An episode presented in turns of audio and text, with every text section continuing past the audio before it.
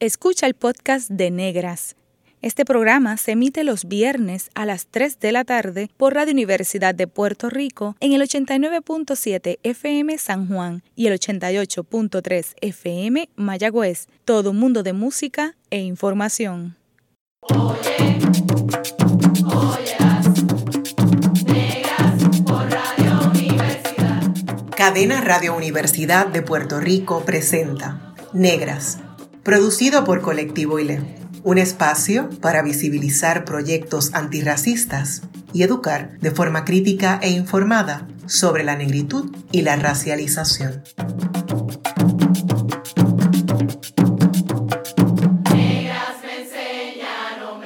Saludos a toda la radioaudiencia que nos escucha a través de la cadena Radio Universidad de Puerto Rico.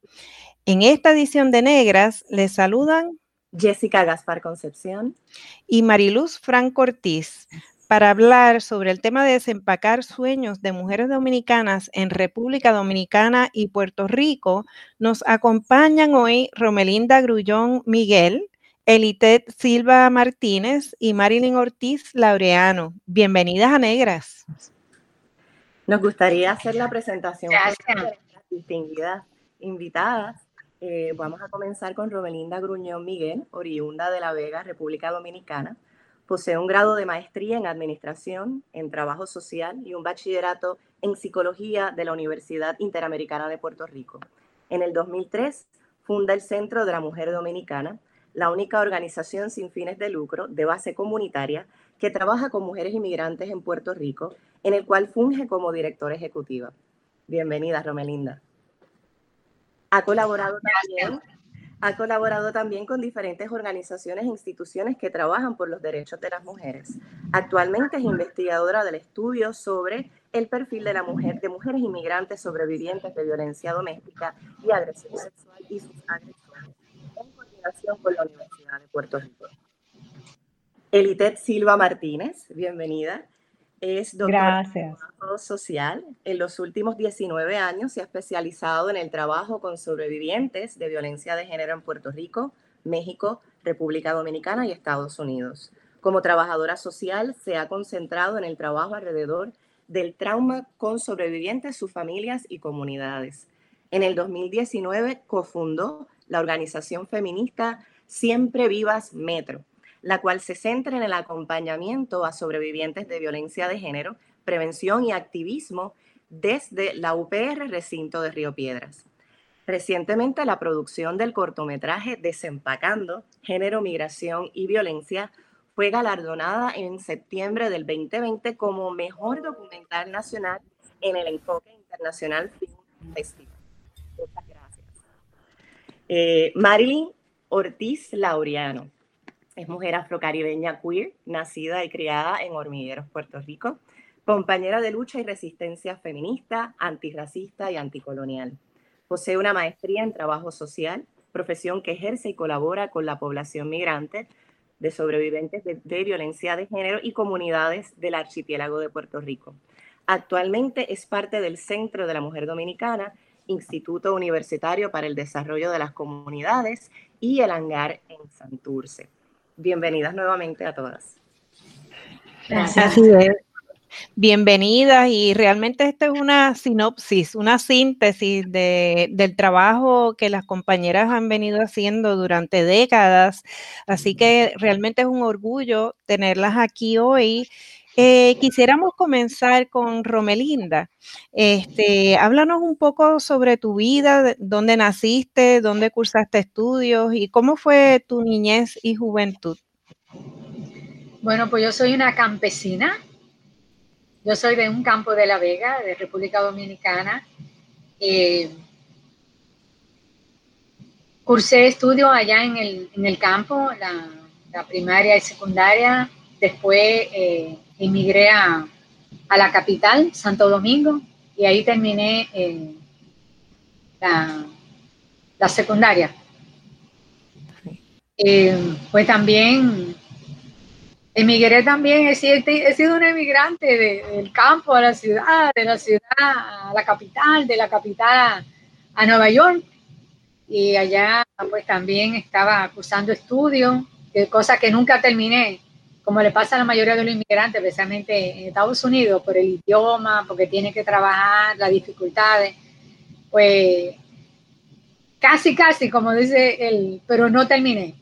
No es hasta que vengo aquí a Puerto Rico, que, que vine como con un ciento y pico de crédito, una serie de, de, de certificaciones, que pude terminar mi bachillerato en psicología y después eh, hice una maestría en administración de trabajo social para poder bregar con, con la administración del centro, porque prácticamente no, no sabía nada.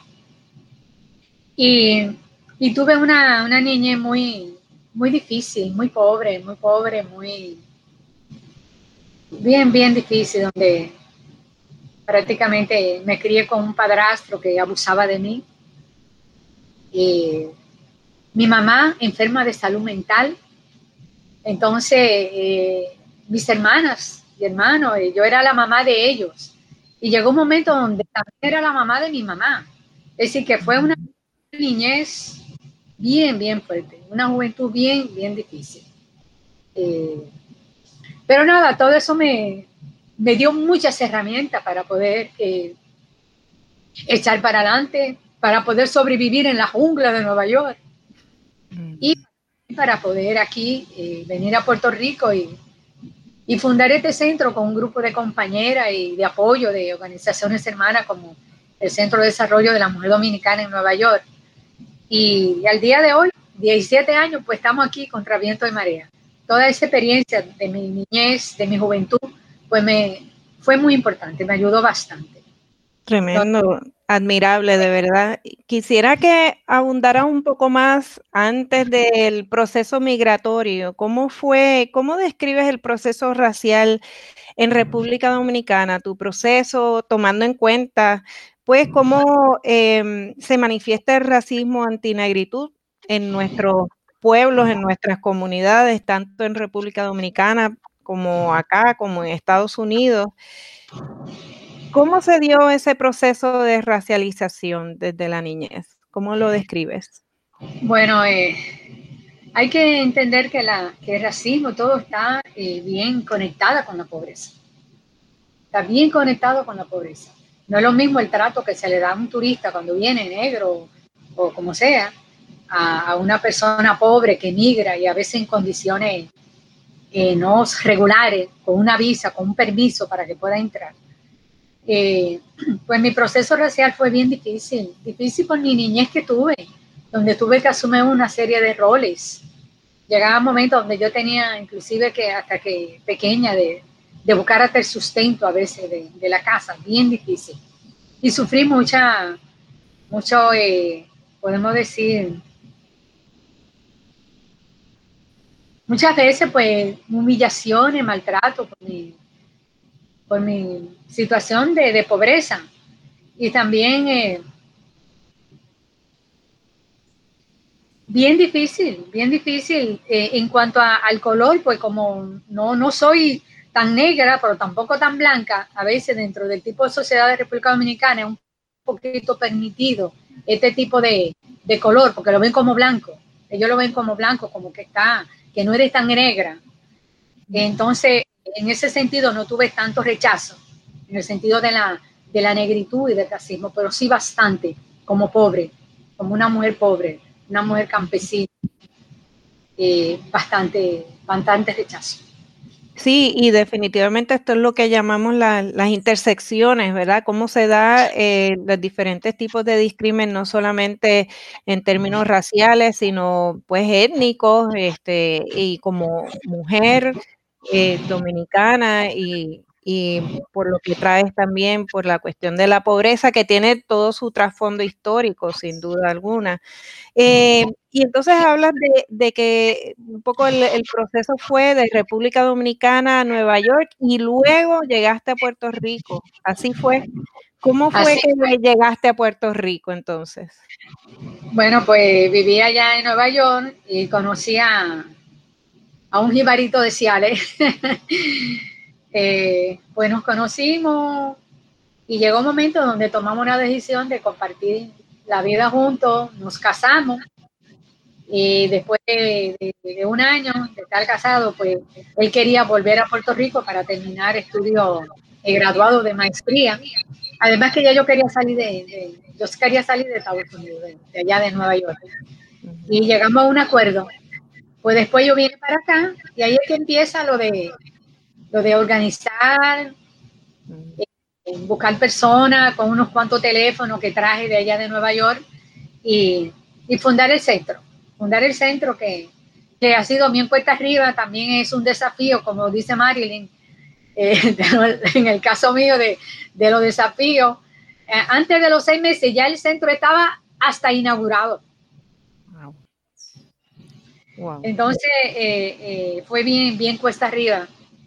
me decían allá en, en Nueva York que si yo estaba loca, que la mayoría de los inmigrantes usan a Puerto Rico como trampolín para quedarse en Estados Unidos, vivir en uno de los estados. Sin embargo, yo iba a salir de, uno de los estados para venir a Puerto Rico. Y nunca se me olvida, ella me dijo, una amiga, que vivió aquí, negra, me dijo, en mi vida nunca he sido tan discriminada como mujer negra como lo fui en Puerto Rico. Y por ser dominicana. Y yo le decía, bueno, yo tenía otra idea, porque siempre estaba, estaba eh, trabajando con grupos eh, de allá de Nueva York, de puertorriqueño puertorriqueña, por la independencia, contra la Marina de Vieques. Y yo a veces no podía entender que eso era cierto. Yo pensaba que no era verdad hasta que llegué aquí. Y aquí pude darme cuenta que era cierto es cierto el problema del rechazo hacia los dominicanos y dominicanas aquí en Puerto Rico, especialmente pobres, negras y negros, y, que solamente por el hecho de uno decir que es dominicana, uno percibe la xenofobia. Y, no fue hasta que, me pasaron algunas situaciones que me di cuenta, y yo siempre decía, Areli tenía razón, es cierto, hay mucho racismo y hay una situación antidominicana aquí en Puerto Rico, que muchas veces no se da en otro tipo de, de, migración. Pero tuviste una visión desde el inicio, desde antes de llegar acá, tenías una visión en términos de ese trabajo organizativo tan importante, ¿verdad? Para generar alianzas. Y en ese sentido, eh, ¿cómo ves yéndonos un poco al, presente, ¿cómo ves que, afecta la coyuntura del COVID a las mujeres dominicanas en Puerto Rico actualmente? Un poco para ubicarnos en lo que estaba ocurriendo ahora mismo. Bien difícil, bien, ha sido devastador. María fue bien devastador, bien fuerte, pero el COVID todavía ha sido peor. Ha sido terrible porque la mayoría se han tenido que quedar en la casa, tienen, su fuente de ingresos, su trabajo, y han tenido que, estar muchas veces en la casa con los abusadores o han tenido que regresar con ellos. Ha sido bien, difícil en Puerta Arriba. Eh, la misma situación de, no tener acceso a servicios, podemos decir, eh, eh, eh de alimentos, de, poder tener acceso a de salud. No es que después de, mucho pleito y de mucha, eh, el gobierno de Estados Unidos, pues las personas inmigrantes que, que sospechen que tienen COVID o que van a hacer la prueba, pues aceptaron de lo que lo fueran, la fueran a hacer. Porque todavía está hasta penalizado en este momento de buscar algún tipo de ayuda las personas inmigrantes si no están regularizadas. Primero que no califican y segundo que si tienen poco tiempo o piensa eh, buscar a sus familiares o hacerse ciudadano o ciudadana, eso también le puede perjudicar. Pues en estos momentos la situación del COVID todavía está haciendo mucho estrago en nuestras mujeres. De ahí que el centro ha tenido que inventarse, aparte de trabajar con las situaciones de violencia, de agresión, legales en los tribunales, pues hemos tenido que, que someter propuestas que pedir ayuda para poder suministrarle alimentos como cajas de alimentos, organizaciones como Fundación de Mujeres en Puerto Rico nos, empezaron a ayudar con alguna eh, económicamente para poder darle voucher de alimentos, Hispanic Federation, que hasta el día de hoy seguimos, seguimos buscándole apoyo, seguimos buscando eh, comida, porque todavía hay mucha hambre, hay muchas necesidades. de nuestra población, porque el COVID no baja, el COVID no para. El hecho también de tener el sistema de, transportación todavía que no está en servicio, se le dificulta a muchas mujeres poder trabajar porque no tienen carro. Entonces, ¿cómo llegan? Hasta para ir a buscar cajas de alimentos en el centro o algún voucher, tienen las mujeres que llevárselo a su casa o ver cómo se lo hacen llegar, porque no pueden llegar. Es decir, que la situación de, de pobreza que está insertada nuestra mujer en estos momentos aquí en Puerto Rico es bien, bien fuerte y marcado. Y definitivamente importante visibilizar eh, esta situación para pues buscar alternativas, buscar opciones y alianzas. Entonces quisiéramos un poco que Elitet y Marilyn nos hablen de cómo ustedes se involucraron con los trabajos del, Centro de la Mujer Dominicana. Eh, Elitet. Sí, pues saludos. Yo estoy tan feliz, tan honrada de, estar con ustedes hoy, especialmente en estos días que son días tan intensos, donde pues las mujeres de nuestro país siguen siendo asesinadas en sus casas. Y desde ahí es que precisamente surge em, pues mi interés de trabajar con, con el centro. Yo, pues nada, soy, soy de Yauco, eh, he sido trabajadora social, esa, ha sido siempre mi pasión y cuando yo comencé a trabajar como, trabajadora social en lo que era antes la oficina de la Procuradora de las Mujeres, pues trabajaba con mujeres eh, sobrevivientes de violencia de género, muchas de ellas inmigrantes, y de ese grupo de inmigrantes, aunque había mujeres de distintos países, había un mayor número de mujeres inmigrantes dominicanas eh, solicitando servicios y apoyo. Eh, y lo que observaba desde muy temprano en mi carrera era que las condiciones inclusive, no solamente de acceso, una vez se, tenía, algún acceso, eh, el proceso de, de, provisiones, por ejemplo, por parte del Estado a mujeres inmigrantes eh, dominicanas, se daba con una doble vara. Así que una estaba constantemente enfrentando el sistema y dándose duro con el sistema para poder acompañar a, estas mujeres. Así que desde allí pues comienza mi, trabajo. Eh, me fui a, como, mujer inmigrante a los Estados Unidos a, estudiar y a trabajar.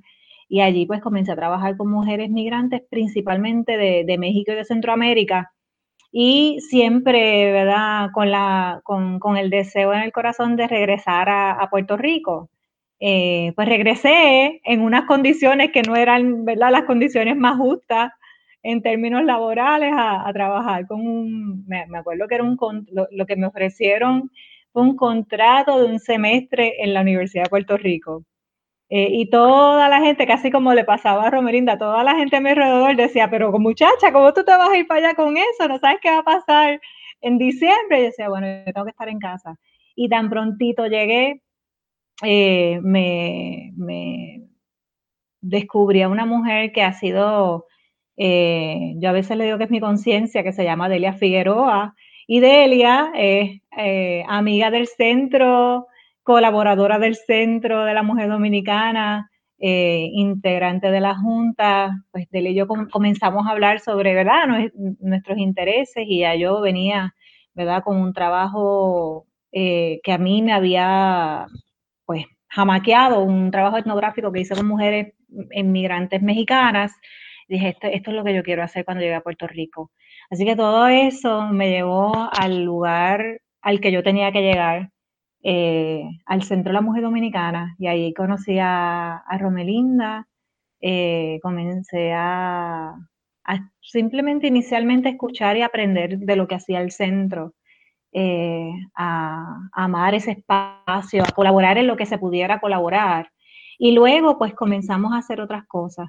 y pues nada, yo llegué, ellas me abrazaron y yo me siento que estaré con ellas la vida entera eh, me siento parte del centro, me siento parte de, las mujeres que conforman ese lugar y, siento que yo soy parte, que ellas son parte de mí también. Y esa es una de, de las bellezas de encontrar esos espacios de convergencia, donde no solamente llegas a colaborar, sino que también llegas a sanarte. y por ahí, por ahí va la historia con, el Centro de la Mujer Dominicana. Tremendo. Marilyn, ¿cómo llegas al Centro de la Mujer Dominicana? Eh, Gracias por la invitación. Y por compartir con estas grandes mujeres, con todos ustedes. Eh, pues yo llego al área materna en el 2014 para comenzar mi maestría en trabajo social en, la Escuela Graduada Beatriz Lasalle. Eh, vengo del colegio de Mayagüez, la UPR, pero realmente vengo de, de una gran escuela de la profesora Luisa Seijo Maldonado, así que desde allá ya estaba colaborando con lo que era violencia, ¿verdad? En las mujeres y trabajando directamente con las sobrevivientes. Y pues entrando ya en la escuela, tenemos las compañeras que venimos de Mayagüez, tenemos este sobrenombre de que somos Luisitas, nos damos a conocer muy fácil en la escuela graduada, así que poco a poco conocí a la profesora Elisette, eh, ¿verdad? Hicimos un, un buen clic, yo soy como bien práctica, me salgo un poco de la academia y ella ya estaba colaborando, ¿verdad? De forma de investigación junto al centro. Eh, yo, ¿verdad? Paso a ser su asistente de investigación oficialmente eh, y me empiezo a insertar en el centro porque ella, la profesora, ¿verdad? En este proceso investigativo para ella era muy importante y algo, ¿verdad? Que la admiro y la respeto dentro de la profesión de cómo insertarnos, ¿verdad? Cómo conocer la población de la cual vamos a escribir, más allá de las lecturas, eh, ¿verdad? Beber esas vivencias, verlas, escucharlas, eh, tener esos datos que en ninguna lectura vamos a tener. Así que ahí fue que inicialmente eh, comencé a visitar el centro, en uno de sus programas que son los talleres socioeducativos, que es un espacio hermoso de los programas que tiene el Centro de la Mujer Dominicana. ¿verdad? Y era, son estos talleres que son de mira este tema, se trabaja desde lo que es la violencia, desde la autoestima eh, y diferentes cosas, pero pasa a ser como este espacio de socialización de las mujeres, este espacio seguro, donde puede ser ella, que aunque no son talleres dirigidos terapéuticos, pero ellas ventilan todo de una forma, ¿verdad?, bien coloquial, bien libre. Así que pasé a, ser parte, ¿verdad?, como observar etnográficamente estos espacios y viéndome, ¿verdad? Involucrándome un poco en, la cotidianidad. Eh, aunque, ¿verdad? Sabemos lo que es la violencia de género lo que vivimos las mujeres cuando le traemos este otro factor eh, de la migración, eh, es otra cosa, ¿verdad? Es otra situación. Así que ahí fue que oficialmente pasé a conocer a Romelinda, el equipo de trabajo, sobre todo a las participantes. Más que a las compañeras, conocía más a las participantes porque era con quienes compartía directamente. Y ya, pues, luego de María, tuve, pues, fui honrada y aquí la señora Romelinda Grullón, pues, ya me, me reclutó oficialmente para ser trabajadora social del Centro de la Mujer Dominicana. Tremendo, excelente. Bueno, pues ahora nos gustaría dialogar un poco más sobre el documental. Eh, Elite, cuéntanos cuál fue la génesis de este, de este documental. Pues mira, Jessica, te voy a contar. Voy a tratar de resumir.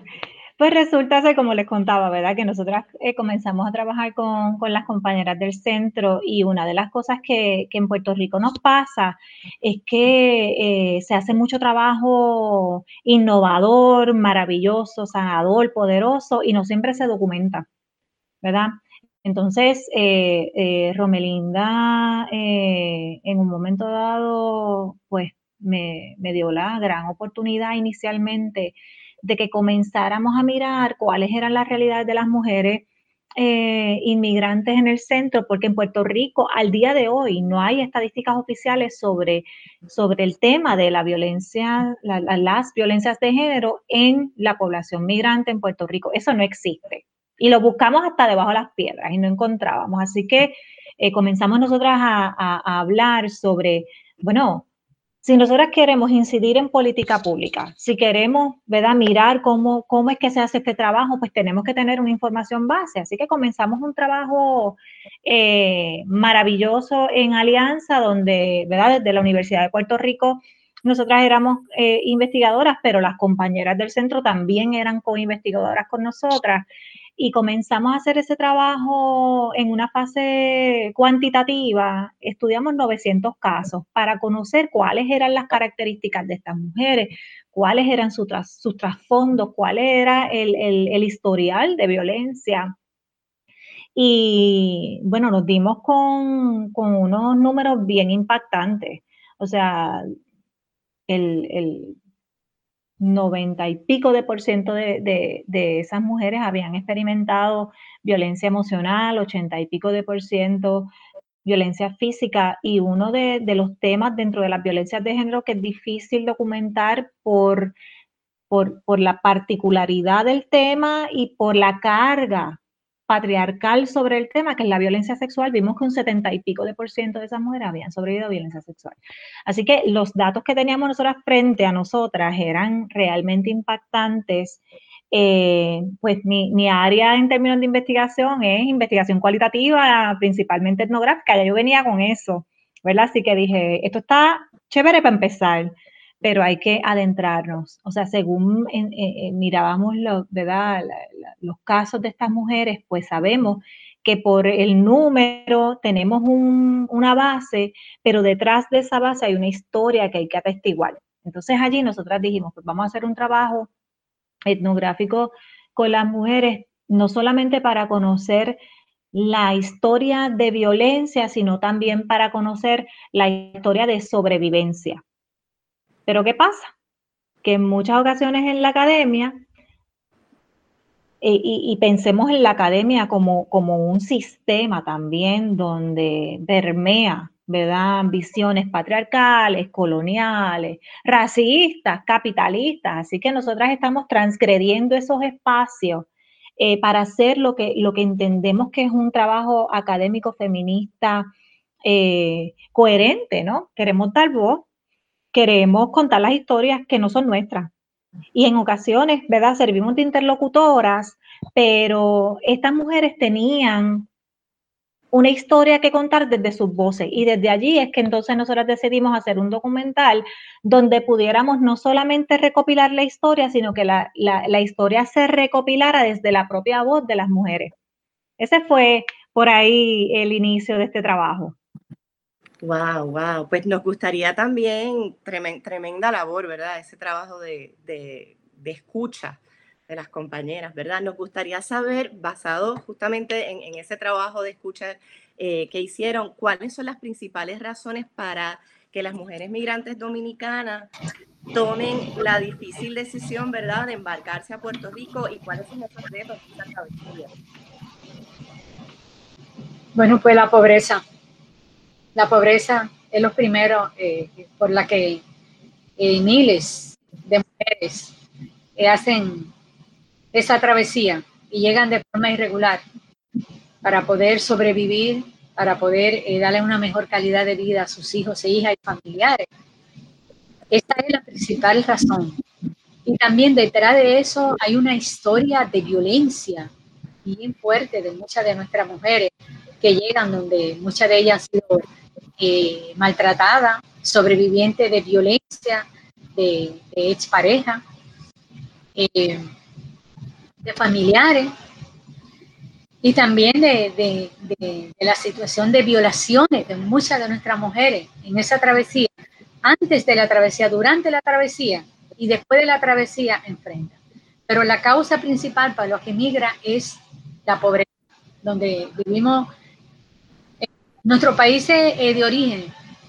Eh, la mayoría de los gobiernos no, no le interesa, no le interesa erradicar la pobreza, no le interesa ni siquiera paliarla. Eh, a veces inclusive pensamos que hasta empujan a que mucha de nuestra gente, de nuestros países, entre ellos República Dominicana, salgan, emigren, para que puedan seguir sosteniendo un, sistema patriarcal, machista, eh, con lo que se llama envío de valores. Por ejemplo, en este momento, los envíos de valores, las remesas, de, los dominicanos y dominicanas en Estados Unidos y en Europa, porque estamos casi en todas partes de, regado del mundo, viene siendo el tercer Producto Nacional Bruto. Inclusive en la pandemia, eh, eh, eso se duplicó prácticamente, porque la mayoría de, las ayudas que le daban, la mayoría de lo que podían conseguir lo enviaban prácticamente casi todo a, a República Dominicana. Entonces, esa es una de las causas principales por las que ella emigra. Definitivamente queremos continuar profundizando sobre este contexto, ¿verdad? Estas vivencias que muy bien han expuesto hasta el momento las tres compañeras. Así que en breve regresamos con Negras y continuaremos conversando con las lideresas Romelinda Grullón Miguel, Elitet Silva Martínez y Marilyn Ortiz Laureano. Sigue en sintonía con Radio Universidad de Puerto Rico. La clase de historia que no nos contaron, ahora se puede escuchar.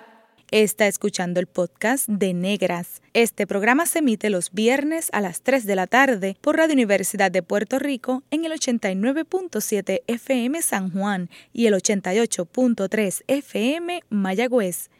Todo mundo de música e información. Oye, oye.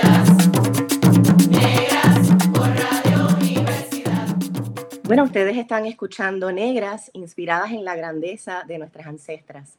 Les hablan Jessica Gaspar Concepción y Mariluz Franco Ortiz. Hoy hablamos con las lideresas Romelinda Grullón, Elitet Silva Martínez y Marilyn Ortiz Laureano sobre el documental Desempacando Género, Migración y Violencia, el cual documenta las vivencias de mujeres migrantes dominicanas en Puerto Rico que son sobrevivientes de violencia. Eh, nos gustaría eh, escuchar, cualquiera de las tres puede contestar, ¿verdad? ¿Cómo, cómo es el trato de las mujeres eh, migrantes dominicanas en Puerto Rico? Eh, y si nos pueden hacer como una radiografía social de las migrantes dominicanas y cuáles son sobre todo las ayudas reales que tienen ellas aquí.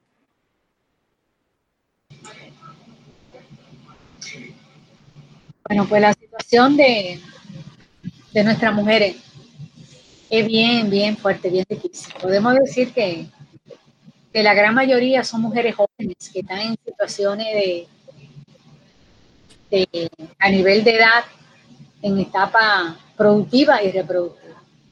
Hay un porcentaje bien, pero bien elevado que todavía está de forma irregular, es decir, no tiene su documento al día aquí en Puerto Rico. Eso, eso ha traído de que están prácticamente insertadas dentro de una población pobre, podemos decir de la más pobre que hay aquí y de la más vulnerabilizada también. Y va a comentar, eh, ¿verdad? Y siguiendo la línea de, de Romelinda, Jessica, que a veces se tiene la, la percepción de que las, las, personas inmigrantes vienen al país receptor para, de alguna manera, aprovecharse, ¿verdad? De ayudas gubernamentales, etcétera. Sin embargo, eh, eh, ¿verdad? Un poco afirmando lo que, lo que Romelinda nos, nos, dice, cuando nosotras hicimos el estudio, una de las cosas que miramos fue precisamente eso. Queríamos conocer ¿verdad? cómo se sostenían las mujeres.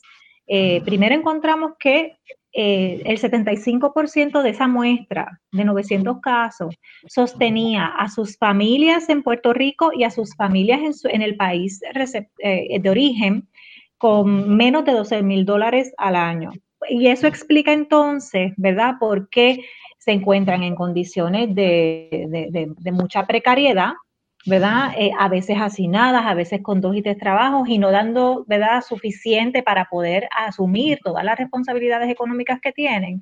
Y en ese sentido, me parece que hay que nombrar las cosas como son y hay que mirar la, la, pobreza como una manifestación de violencia. Fíjate que vienen, ¿verdad? Escapando de la manifestación de violencia desde la pobreza, pero entonces se enfrentan acá a la explotación laboral en busca de entonces poder sostenerse. Lo otro que encontramos fue que el 75% de estas mujeres no recibía ningún servicio gubernamental ni servicios de, bienestar social, ni servicios de, eh, de, salud.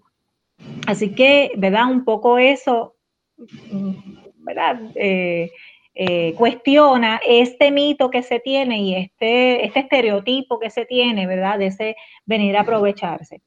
en las condiciones más difíciles, porque como decía Romelinda, en el caso de estas 900 mujeres, el 56% de, de, de ellas no tenía un estatus regularizado, lo que entonces las pone en una situación de mayor vulnerabilidad a la explotación laboral y en ocasiones a múltiples violencias en un mismo momento del continuo de sus vidas.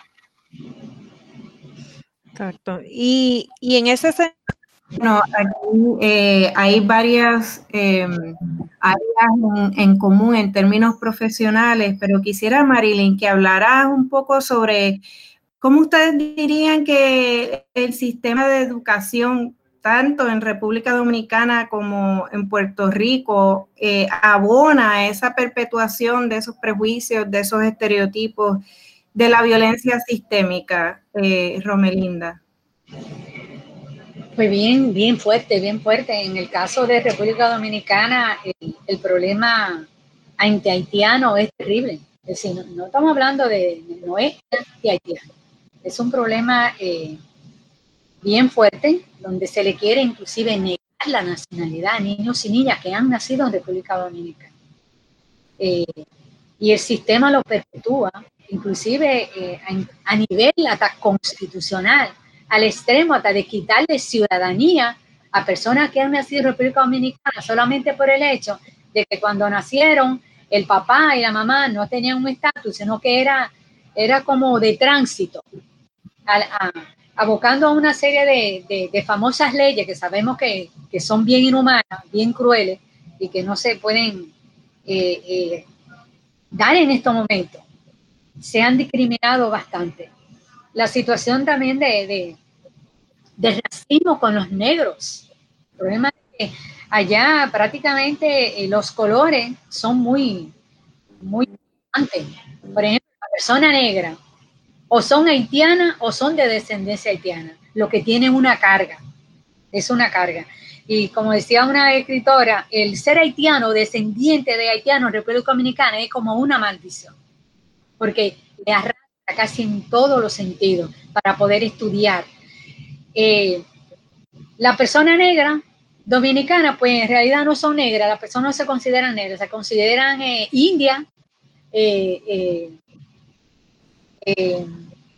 india clara, india oscura. Es decir, hay unos coloridos donde no quieren admitir la negritud. Y tenemos que trabajar eso en, nuestro país y también aquí en Puerto Rico. Es decir, porque viene siendo casi lo mismo. Aquí muchas personas cuando ven a, una, a un negro, inmediatamente lo primero que dice el dominicano ese o la dominicana. No consideran de que aquí hay persona negra. Y no es hasta los últimos tiempos que se ha estado trabajando y que han tenido que admitir que aquí hay una gran población de negras y de negros, que no solamente son de República Dominicana. Y esa carga que tienen para poder accesar al poder para poder accesar a, a, medios ha sido bien fuerte. a veces vemos dentro de los medios de comunicación las personas que están al frente, pues la mayoría no son negras ni negros, y eso mismo pasa en República Dominicana. La situación del pelo, de no querer admitir. Y todo eso es una carga, una carga que se va transmitiendo. La mayoría de los niños y niñas no quiere que se le, que se le diga prácticamente negro o que cristiano o que aquí que parece un dominicano. Hay muchos niños y niñas que han tenido, que han peleado en las escuelas. Yo tengo una amiga que ella tenía su sobrinito y el sobrinito llegó golpeado de un colegio y le dijeron, pero ¿qué pasó? ¿Por qué tú estabas peleando? Y le dijo, no, porque me dijeron que yo parecía un dominicano. Es decir, que hay una carga y tenemos que trabajar fuerte, como decía Marín, a nivel de educación, a nivel de, de, la calle, si es necesario, a nivel de reclamar nuestro derecho, a nivel de la equidad y empezar a trabajar con nuestra negritud. Y que también las cuotas que tienen que haber dentro de, de diferentes sectores, diferentes medios, porque se tengan que cumplir. ¿verdad? Y en esa misma línea, ¿qué, ¿qué, podemos hacer entonces para contrarrestar esto, verdad? El ITED, ¿qué alternativas pedagógicas ustedes han utilizado como estrategia para desaprender, eh, verdad? Tanto esa violencia sistémica institucional como la violencia cotidiana que experimentan las mujeres migrantes dominicanas en Puerto Rico y también qué herramientas de empoderamiento ustedes les ofrecen. Pues mira, la realidad es que ahí está la palabra clave, el desaprender. Y desaprender eh, conlleva en sí mismo mm, un proceso complejo, ¿verdad? El desaprender en ocasiones eh, conlleva el, repensarse una, ¿verdad? Desde, lo que siempre asumimos que, es la verdad. Entonces, eh, desde, desde, la universidad y en, y en, colaboración con el centro, y especialmente en esos espacios de, de, la, de, eh, las sesiones socioeducativas con las mujeres, eh, ahorita yo les comentaba del, del, documental y les decía que, queríamos no solamente contar la historia de la violencia, sino también la historia de la sobrevivencia y la historia de, de cómo estas mujeres en sí, o sea, cuando una persona ha sobrevivido múltiples violencias desde la niñez, en la travesía, explotación laboral, violencia en el contexto de la pareja, violencia sexual, y todavía tiene esa capacidad de sentarse en un grupo a sonreír, a decir vamos para adelante, a, verse eh, un poco desnudada de la etiqueta que le, le hemos puesto de víctima. Pues mira, lo menos que podemos hacer es sentarnos a decir, explícame cómo tú lo haces, cómo, cómo tú has logrado esta sobrevivencia, cómo tú la articulas, cómo tú te ves a ti misma en el proceso. Y eso en sí mismo eh, a mí me parece que es una, propuesta que se ha hecho desde hace muchísimo tiempo, desde, desde las propuestas pedagógicas de coloniales, ¿verdad? Así que yo pienso que ese es uno de los, de, los asuntos que nosotras tenemos que mirar al interior de, nuestros espacios y tiene que ver con el intercambio de saberes, ¿verdad? Con el intercambio de saberes donde, mira, tú traes unas herramientas y yo traigo otras y vamos a compartirlas y vamos a coaprender y vamos a coinspirar. Y esa ha sido una de, las de, de las maneras en que, en que ¿verdad? Desde, desde mi rol como, como profesora, pues he considerado. Otra de las cosas las dijo Marilyn ahorita, o sea, cómo eh, un poco combatimos el prejuicio si no es yendo a estos espacios a aprender, yendo a estos espacios a, plantearnos que, realmente no sabemos tanto. O sea, sabemos de unas cosas, pero de otras no. Entonces, el exponernos, ¿verdad? Que, fue la experiencia eh, mía y que fue de, la experiencia de mis compañeras eh, asistentes de, de, atestiguar para aprender y de entonces plantearnos juntas cuál era la narrativa que queremos contar. Yo creo que por ahí hay un espacio. Lo otro que me parece importante de tu pregunta, Jessica, tiene que ver con el empoderamiento, porque en ocasión, bueno, que, decía Foucault, ¿verdad? Que, que todo, todo y todas tenemos poder, ¿verdad? Así que eh, más que eh, eh, entregarle el poder a la persona o entregarle el poder a estas mujeres como grupo es ver cuál es la sobrevivencia y cuáles, cuáles son las voces, desde sus voces y, cuál y cuál es el poder que ellas ya tienen, dónde está la, la, mujer auténtica, ¿verdad? Y ustedes comenzaron el programa hablando de la ancestría y yo creo que eso ha sido maravilloso, verlo, por ejemplo, en los espacios de los grupos donde Mira, vamos a hablar sobre el, primero vamos a decolonizar el concepto de empoderamiento, número uno. Vamos a decolonizar y a despatriarcalizar el concepto de eh, empoderamiento y el concepto de resiliencia, el concepto de, de, de sobreviviente. Y ese aprender también implica de nosotras, quienes hemos sobrevivido violencias en otros contextos, el desaprender. Así que me parece que, que ahí hay una propuesta que está en progreso eh, y que es de trans, una propuesta de transgresión, pero es una propuesta también de trabajo al interior, es, un trabajo para adentro, que no hay otra manera de sobrevivirlo si no es en colectiva. Definitivamente ese, ese trabajo para adentro, interior, que cada una de nosotras tiene que hacer es sumamente importante, ¿verdad? Y reconocer, como tú bien eh, mencionas, eh, el poder que tenemos cada una de nosotras es sumamente importante. Eh, en otro nivel, eh, Romelinda y Marilyn, ¿qué políticas públicas se deberían impulsar en Puerto Rico para hacerle frente, verdad, a las necesidades que ustedes muy bien han, eh, presentado que tienen las mujeres migrantes dominicanas? Bueno, yo creo que una de las áreas a trabajar debe ser la educación. Tenemos muchas jóvenes que quieren y tienen intereses de estudiar, pero por su estatus migratorio no pueden recurrir a ningún tipo de estudio, ¿verdad? Secundario, ya sea un grado asociado, un bachillerato. Tienen todo el potencial y la capacidad, pero no tienen, ¿verdad? Ese, ese papeleo necesario. Así que yo diría ahí un poco también lo que son los derechos laborales, algo que hemos tratado de como de incorporarlas a algún tipo de cooperativa, que ellas puedan tener un base de apoyo para poder garantizar esos derechos eh, laborales, partiendo yo creo que estas dos áreas, porque serían muchas a trabajar, pero ejerciendo colonia, sabemos y ahora con la administración de Trump, no sabemos ahora con el cambio si nos favorezca, pero que las leyes han ido siendo peores, ¿verdad? Eh, ha estado más complicada la situación. Así que yo me enfocaría en lo que es la educación, el acceso a una educación postsecundaria eh, y un poco de cómo garantizar estos derechos laborales de los trabajos informales que siguen siendo trabajos y muy fuertes y duros, eh, ¿verdad? Que son lo que las mujeres están haciendo. y por lo otro que es lo primordial sería la vivienda, pero pues volvemos, ahí tenemos la situación colonial, los fondos federales y todo lo que implica. Pero yo creo que serían como las tres áreas a trabajar desde las políticas públicas. Y un poco para, para, ir finalizando, ¿verdad? Y volviendo a, ese, a ese documental, a ese trabajo que ustedes tan necesario que hicieron, ¿qué sería lo más significativo que aprendieron de esas voces, de, de esas mujeres entrevistadas, ¿verdad? En el documental. ¿Qué se lleva? de, esas voces? Yo quiero empezar rapidito porque este, han hablado y he querido un poco abundar. Para mí personalmente fue una experiencia muy grande, ¿verdad? No tan solo en el área investigativa profesional, sino personal e incluso en el mismo proceso de, de racialización ¿verdad? Y como dije, de, de yo venir del oeste, de no sentirme esa comunidad de la negritud, de verdad, más allá de ser, ¿verdad? Y sentirme negra, pues cómo lo estoy en comunidad.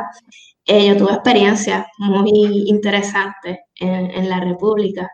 Eh, por ejemplo, yo recuerdo estar caminando con, con, la profesora Silva y con otra compañera Carola, que de test es mucho más clara.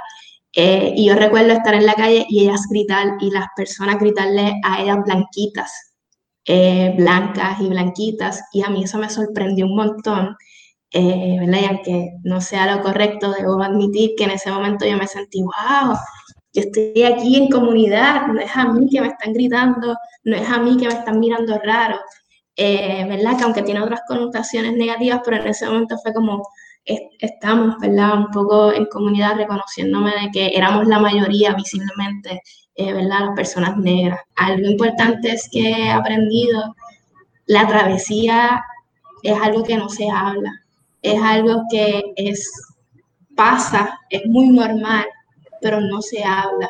Yo he tenido mujeres, tanto en la experiencia en República como las que hemos asistido acá, y ellas me pueden verbalizar todos los hechos de sus agresiones sexuales por sus familiares desde los cinco años, pero nunca entran en detalle de lo que fue la travesía.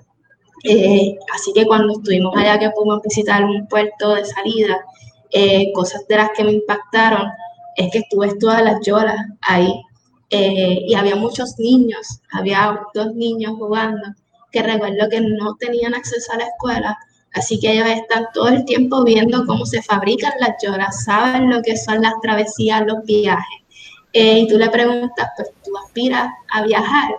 Eh, y ellos no conocerlo, no saben lo que implica, pero verlo algo bien normalizado. Y que la travesía una pensaría que es montarte en una llora y te fuiste. No, hay que estar un proceso en el monte, el costo que tiene, eh, y sobre todo cuando llegan, ¿verdad? A Puerto Rico no es que llegaron seguros, más allá de también esa otra parte que no se habla de la violencia, cuando hablamos de la población migratoria, es toda esa costa norte, como hay personas, ¿verdad? Que se les llaman los secuestradores, que a veces hay unos que hacen bien, pero hay otros que hacen mucho mal, ¿verdad? Y explotan a estas personas que llegan y les secuestran literalmente y las agreden sexualmente.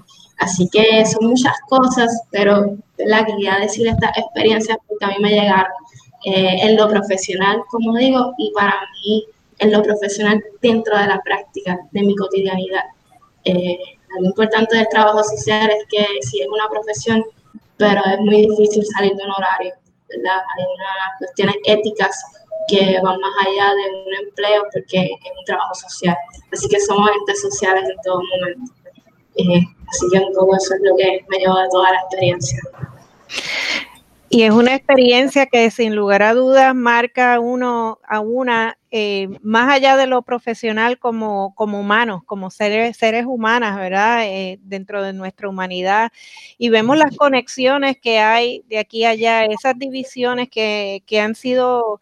Eh, que han sido, han sido falsamente creadas para dividirnos como pueblos, nuestros pueblos que, que están en, en, lucha de diferentes espacios, diferentes sectores. Así que yo creo que eh, pues para ir cerrando el, eh, este programa, quisiéramos terminar con esta idea de todo lo que falta por hacer en la lucha antirracista y equidad de género, en ese puente entre República Dominicana y Puerto Rico.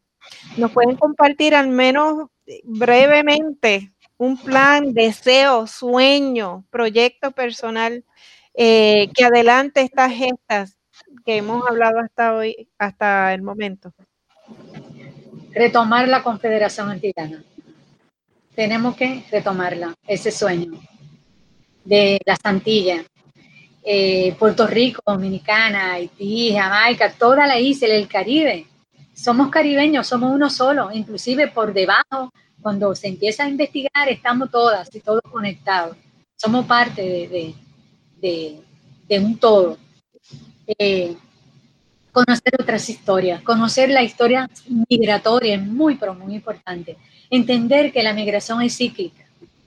Hubo una época donde eran los puertorriqueños y puertorriqueños que migraron hacia República Dominicana. Tenemos colonias en República Dominicana, pero no se habla. Hay un problema serio en la educación. Hay que retomar esos lazos históricos, nuestra historia.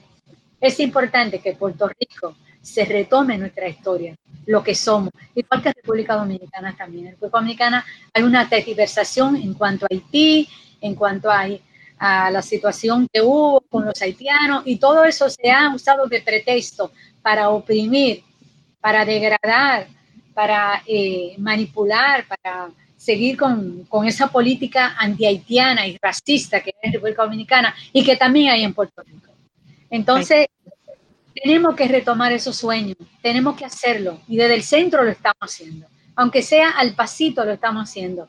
La mayoría de nuestras empresas son puertorriqueñas y como dijo Marilyn, hay unos mitos y unas cosas que estamos tratando de, de, de ir eliminando con nuestras mujeres y hablar de su travesía. Gracias, Romelinda. Conocerla y desde otras narrativas, otras voces, eh, voces que son tan importantes, Litet y Marilyn, para cerrar brevemente, ¿cuáles son sus sueños?